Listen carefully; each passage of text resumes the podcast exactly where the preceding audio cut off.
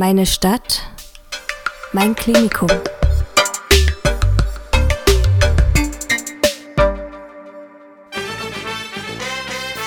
Audio Nursing, der Pflegewissen-Podcast aus dem Städtischen Klinikum Dresden.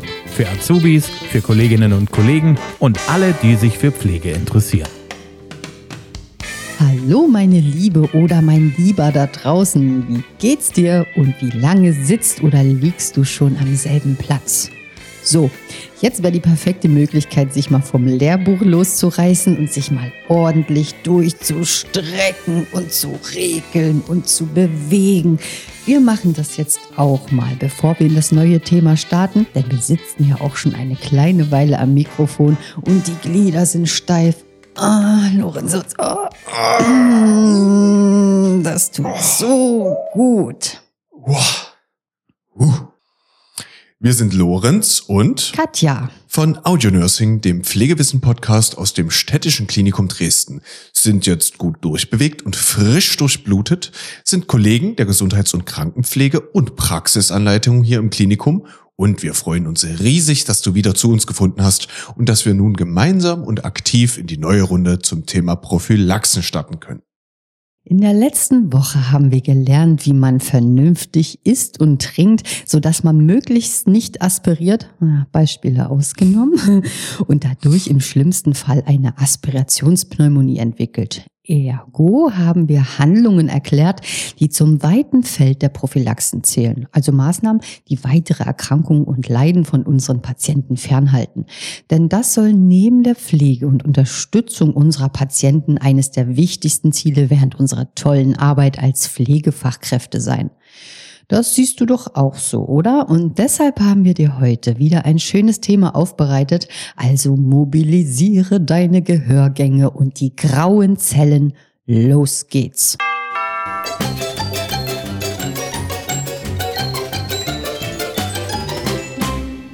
Ach, ist das schön, wenn's so wohlig warm kribbelt und krabbelt, wenn man sich mal so richtig durchgestreckt hat. So in alle Richtungen. Hände kreisen, Füße kreisen und beugen und strecken. Herrlich, sage ich dir, einfach herrlich.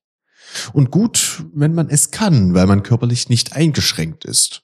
Man genießt es doch gleich mehr, wenn man sich das mal bewusst macht. Denn wenn man beispielsweise aufgrund seines hohen Alters oder einer dementiellen Erkrankung in seiner gewohnten Mobilität eingeschränkt ist, dann besteht ein erhöhtes Risiko für eine Kontraktur. Werden über einen längeren Zeitraum die Gelenke nicht genügend mobilisiert und bewegt, verkürzen sich die Kollagenfasern in den Sehnen, Bändern und Gelenkkapseln. Die Folge dieses Geweberückgangs ist eine Kontraktur und diese hat dann eine eingeschränkte Beweglichkeit des Gelenks zur Folge. Eine Kontraktur kannst du an Gelenksteifigkeit, an Funktionsstörungen der Arme und Beine, Gelenkverformung und einem Widerstand gegen passive Muskeldehnung erkennen. Aktiv kann der Patient das betroffene Gelenk unter Umständen nur eingeschränkt oder gar nicht mehr strecken oder beugen. Und du als Pflegender spürst auch Schwierigkeiten, die Gelenke beim passiven Bewegen des Patienten zu beugen und zu strecken. Wenn der Mensch nun also chronisch erkrankt ist oder ein hohes Alter erreicht hat, können aufgrund eingeschränkter Mobilität Muskelabbauprozesse in Gang treten. Gerade multimorbide, ältere Patienten in Pflegeeinrichtungen unterliegen einem sehr hohen Kontrakturrisiko.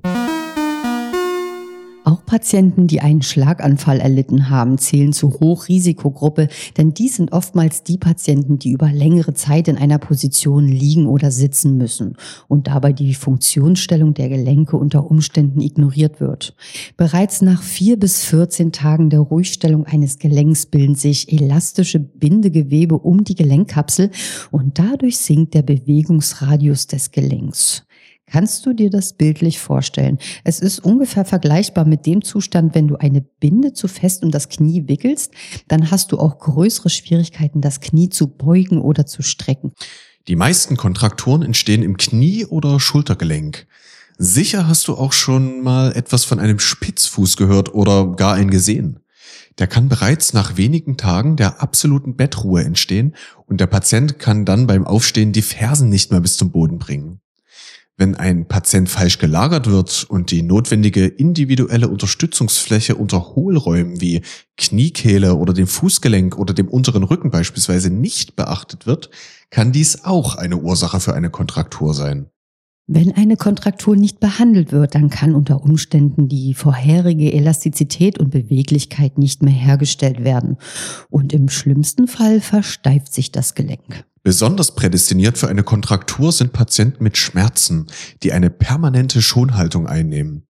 Wie du dir denken kannst, sind auch Patienten mit Lähmungen sehr gefährdet, da sie die Gelenke aus eigenem Antrieb nicht mehr mobilisieren können.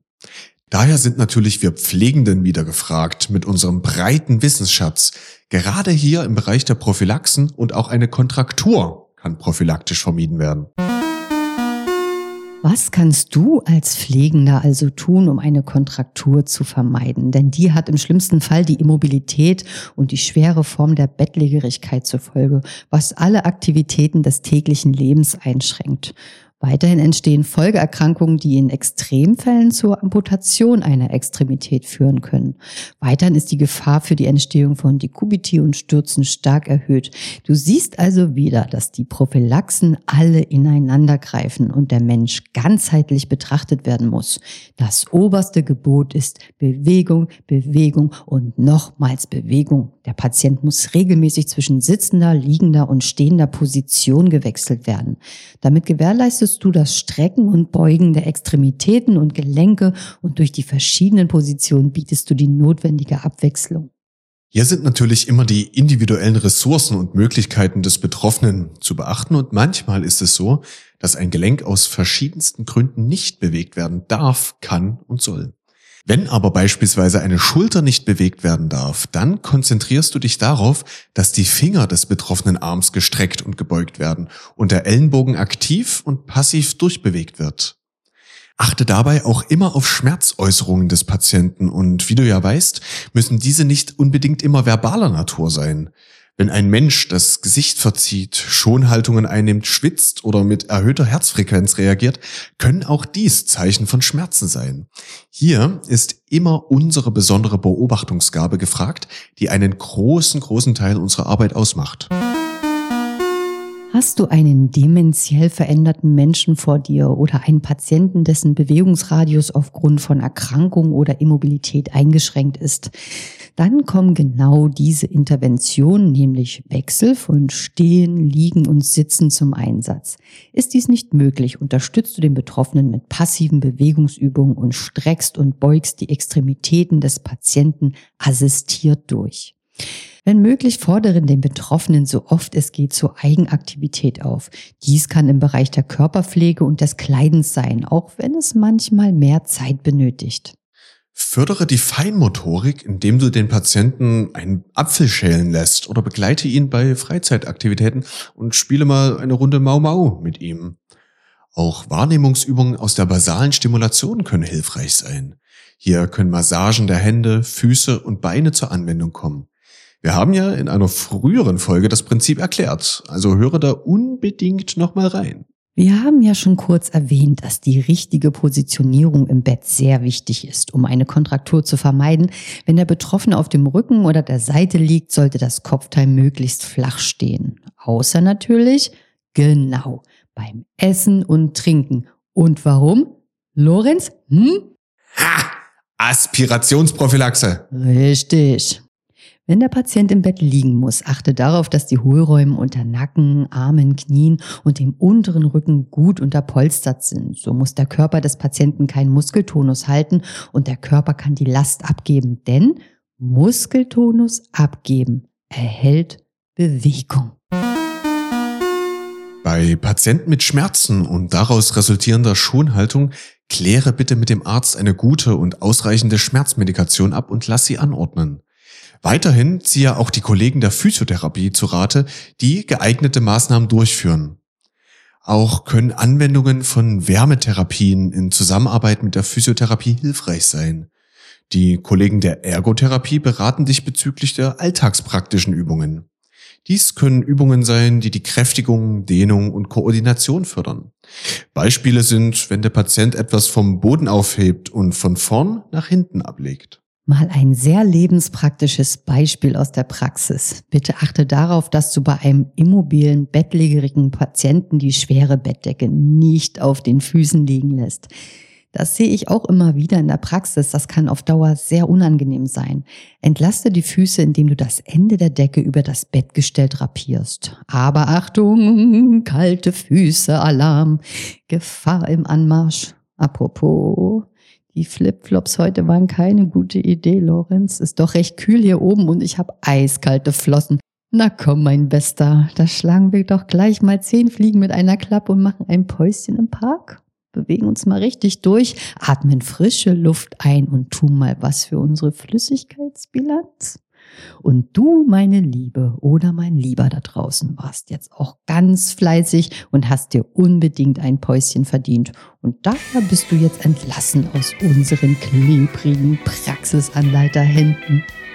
Macht's gut und bleibt weiter schön am Ball und neugierig. Tschüss und bis bald, sagen Lorenz und Katja? von Audio Nursing, dem Pflegewissen-Podcast aus dem Städtischen Klinikum Dresden. Diesen Hinweis geben wir dir noch mit. Das Hören dieses Podcasts ersetzt nicht die Lernarbeit mit deinen schulischen Unterlagen und Büchern. Er soll Wissen auffrischen, erinnern und vertiefen. Audio Nursing, der Pflegewissen-Podcast aus dem Städtischen Klinikum Dresden, unterstützt und begleitet dich als zusätzliches Tool während deiner Ausbildung. Audio Nursing, der Pflegewissen-Podcast aus dem Städtischen Klinikum Dresden. Für Azubis, für Kolleginnen und Kollegen und alle, die sich für Pflege interessieren. Richtig. Mm. Oh. Oh. oh, mein lieber Herr Gesangsmann, das klang. Oh nee, hast du dir was getan? Nee, nee, alles gut, alles gut. Das klang Ein bisschen, ein bisschen verspannt richtig massieren, mein Bester. im Bereich äh, der Halswirbelsäule. Soll ich dir eine Mhm. Massage angedeihen lassen? Na los, komm, mache ich jetzt. Danke. Ah, herrlich.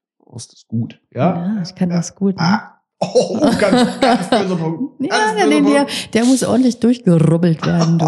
Oh, ich merke hier eine leichte Verspannung. Ja, das kann ich gut, ne? Das habe ich schon mal gehört von anderer Seite. ja, komm, jetzt den übertreibt man nicht. Du wirst mir danken. Mhm. Morgen. Finger aus Stahl. das ist so. Und ein Herz. Macht's gut da draußen.